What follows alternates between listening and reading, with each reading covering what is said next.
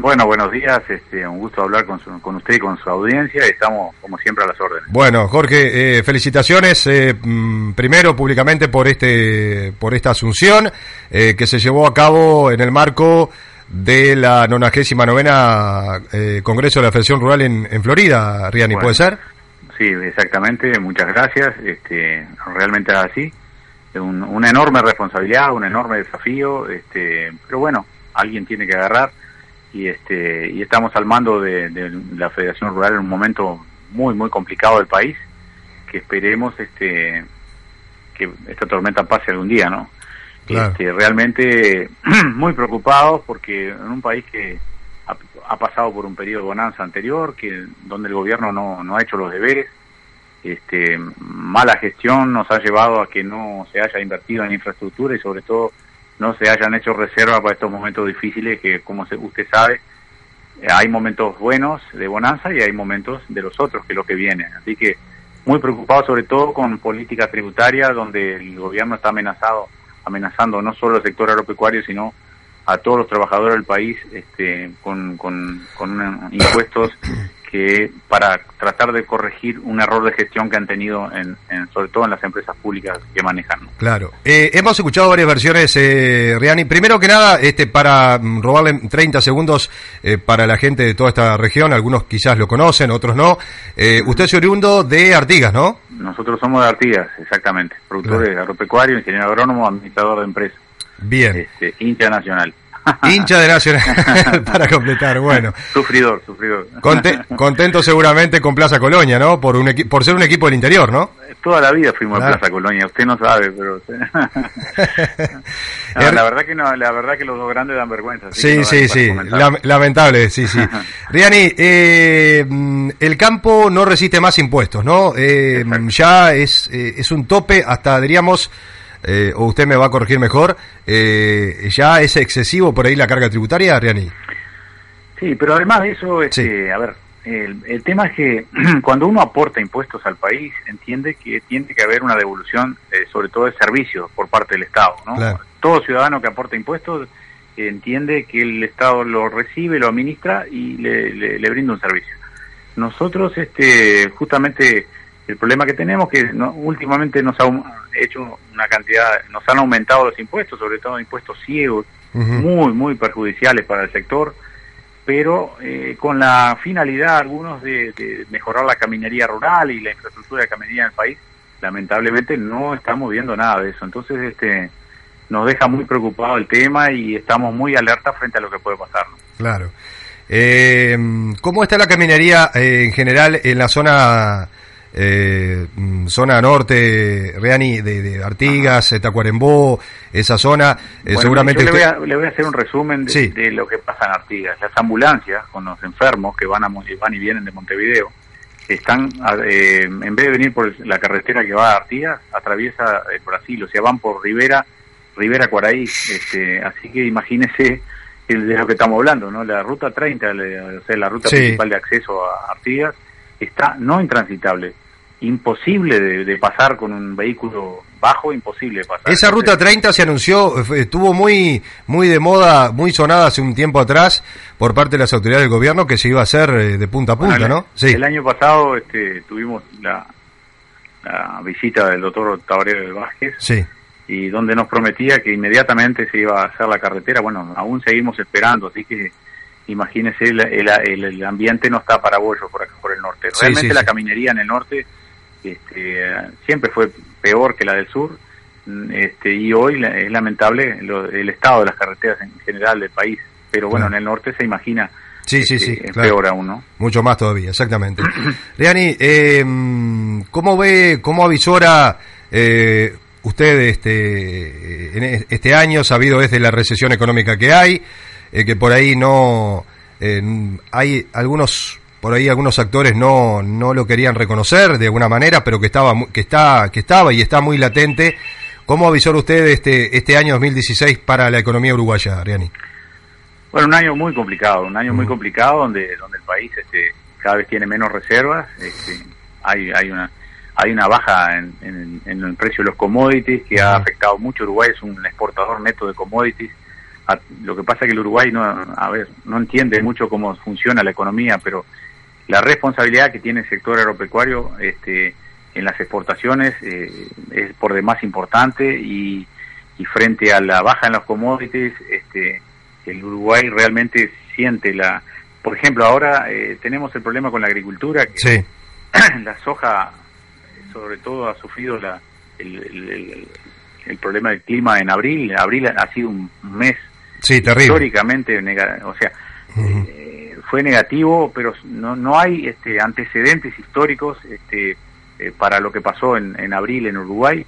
Eh, la zona de las Cano Rocha inundada más de 300.000 hectáreas la parte de la soja que estaba para cosechar este mucha de la soja se ha perdido Eh, en el norte llovieron 850 milímetros en abril imagínense que Sí, sí, sí. el, el clima no está para, Un exceso, un exceso hídrico eh, eh, horrible. Eso eh, no, complicó el Claro. panorama y este, sobre todo si no se cosecha la soja, la soja no se exporta, si no se cosecha el arroz, el arroz no se exporta, somos eh, un país exportador, esa plata que se exporta es, es dinero que le entra al Uruguay y se redistribuye con el resto de la sociedad. Entonces, no lo vamos a sentir solo el sector agropecuario, sino que lo va a sentir todo el país, esa falta de dinero se va, eh, que se redistribuía, se va a sentir en todo el país. Así que complica mucho más el panorama de lo que estaba, ¿no?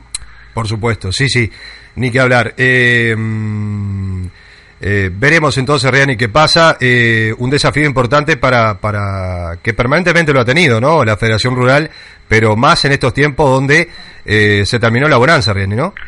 Se terminó la bonanza, nos hicieron los deberes, bueno, y hoy Mm. tenemos que enfrentar este un, un panorama complicado. Pero frente a eso, la Federación Rural este, estrecha filas, eh, estamos hablando, nosotros, el, el mensaje que le queremos dar al Uruguay es que en el, el uruguayo tiene que trabajar más, eh, tenemos que trabajar mucho más de lo que trabajábamos para salir del- de lo que de lo que vamos a vivir.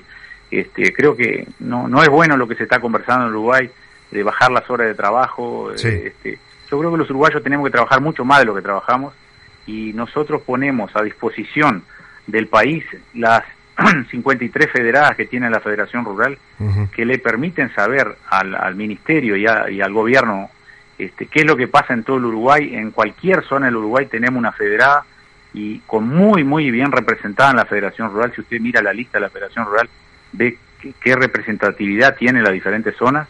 Eso ponemos a, a consideración de- del ministerio, y, y- pero lo que sí queremos es este, influir en las políticas eh, de Estado porque eh, nos sentimos con la capacidad de, de- de ayudar sobre todo y, no- nos parece que, que no es bueno que el país este, tome determinaciones sin el sentido del- del sector. ¿no? Claro. Así que ponemos a disposición, de, del- sobre todo el Ministerio de Ganadería, este, nuestras federadas, este, nuestra experiencia, nuestra este, la sabiduría, sabiduría en el sentido de, de- de- de las zonas que de, la, de la diversidad de zonas que manejamos para que al Uruguay le vaya lo mejor posible. Esa, esa es un poco la lo que estamos este, nosotros diciendo. ¿no? Claro. Más trabajo, mm, eh, un gremialismo positivo, dejemos de críticas, dejemos de tirar piedras, este, tratemos de colaborar todos para que el Uruguay salga lo mejor posible de aquí en adelante. Claro. Riani, dos preguntitas para terminar. Eh, mm, eh, acá tenemos la Asociación Rural Valle Orden y Nico Pérez, acá, este, que trabaja para la zona también. Eh, ¿Se han puesto en contacto con usted? ¿Usted eh, ya en algún momento han tenido algún contacto?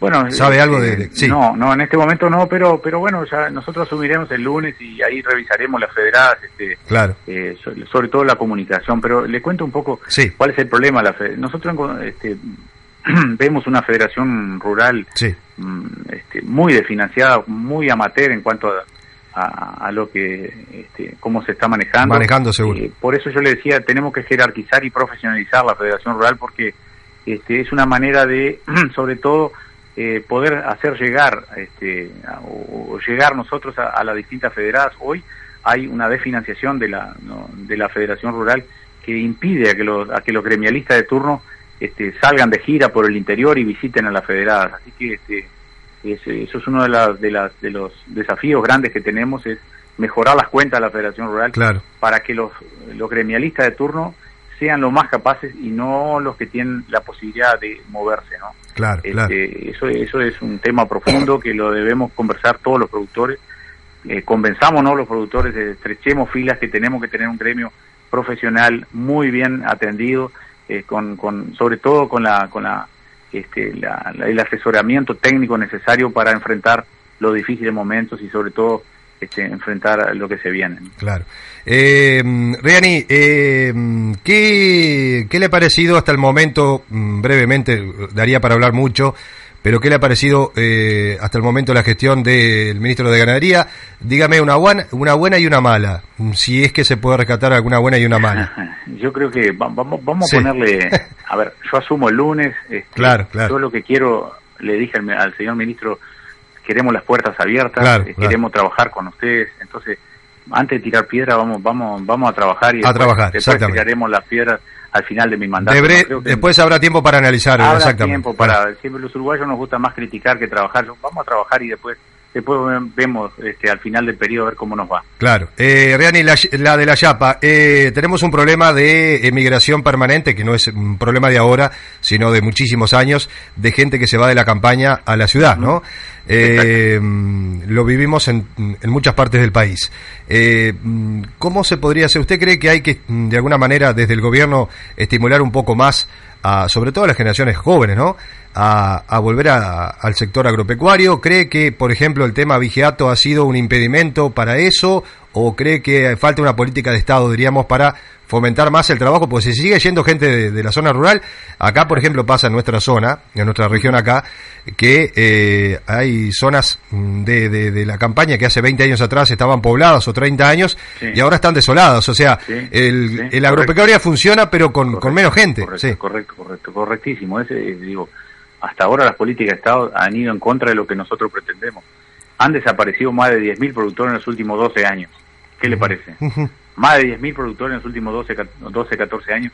Entonces, este, digo, nos preocupa sobremanera el tema, el, el, el, el, sector ovino, la ovinocultura, Este, arraiga a la gente en el campo, eh, es una producción muy socializante, eh, involucra a más de 50.000 personas trabajando directa e indirectamente este, cumple un rol social, le repito, muy importante, sobre todo a nivel de pequeños y medianos productores. Yo lo escuchaba usted, en, perdón, yo lo escuchaba usted en alguna otra emisora colega eh, hablar justamente de que es una zona, la zona norte muy, muy ovejera, ¿no? Este, de mucha oveja. Y usted, usted piensa, René, que, que se, se puede este, cambiar la, la tendencia y que el ovino pueda volver a crecer, el, el stock? Estamos convencidos de eso. El ovino es rentable, lo que pasa es que tiene alguna este, por ejemplo, el, avigiato, este, que por suerte eh, la ley de avigiato ya con ya pasó de, diputados a senadores. Este, ahí, este, por lo menos es una señal, mejora, ¿no? mejora, mejora, sobre todo la señal, ¿no? Que el avigiato sea inescarcelable. Vamos a llamarle no avigiato, vamos a llamarle el, robo de la oveja claro, inescarcelable. Eso, eso, eso eh, asusta, eso, este, porque qué pasa, a ver, el el avigiato cuando te roban una oveja para comer, eso al productor no le molesta. El tema son las, las organizaciones delictivas que roban para vender, en, sobre todo en, las poblaciones de las ciudades o en, las poblaciones marginales de las ciudades, con un riesgo altísimo en el tema de sanidad humana, sobre todo porque no son faenadas en las mejores condiciones ni, ni tratadas en las mejores condiciones. Así que es un tema de alto riesgo para la población, sobre todo la periférica de las ciudades. Y, bueno, entonces hay gente que, que, en vez de trabajar se dedica a robar, en, como le decía anteriormente, no, no en forma individual, sino organizaciones delictivas.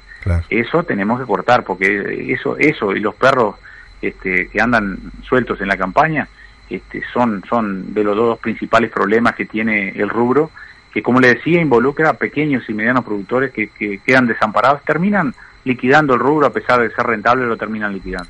y eso al Uruguay, ¿cómo le afecta? Mucho, le afecta sobre todo pierde mano de obra, eh, la gente se va del campo, la gente, sobre todo el pequeño productor se va del campo. Este, entonces digo, son, son temas, hay que trabajarlos muy en serio. ¿no? Porque seguimos así van a quedar los grandes empresarios, ¿no? Exacto. este, Los más grandes. y Nosotros tenemos que preguntarnos si lo que queremos es que queden grandes empresarios a nivel de empresas este, enormes. O queremos, un, como tuvimos toda la vida, un, sector eh, eh, con, mm. con, pequeños y medianos productores como como una forma de vida más que como un medio de vida. Por supuesto, por supuesto, ni que hablar. Este, digo, no nos preocupa.